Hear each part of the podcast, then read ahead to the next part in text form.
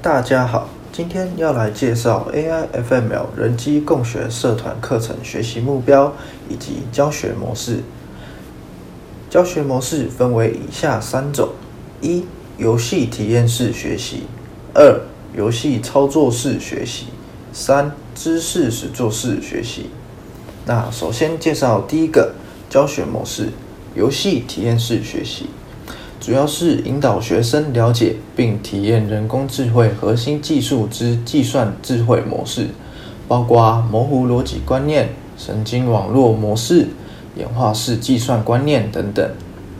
接着介绍第二个教学模式：游戏操作式学习，让学生动手实做生活应用范例。我们将会提供四种生活应用案例，分别为音乐欣赏、智慧口说。智慧空调以及淹水预测。那最后介绍第三个教学模式：知识是做事学习，启发学生对于人工智慧技术未来生活应用的想象。可以分为以下阶段：一、学习人类知识与逻辑运算规则的设计模式；二、动手收集日常生活应用资料；三、观察动物及人类演化模式。四、应用机器学习工具。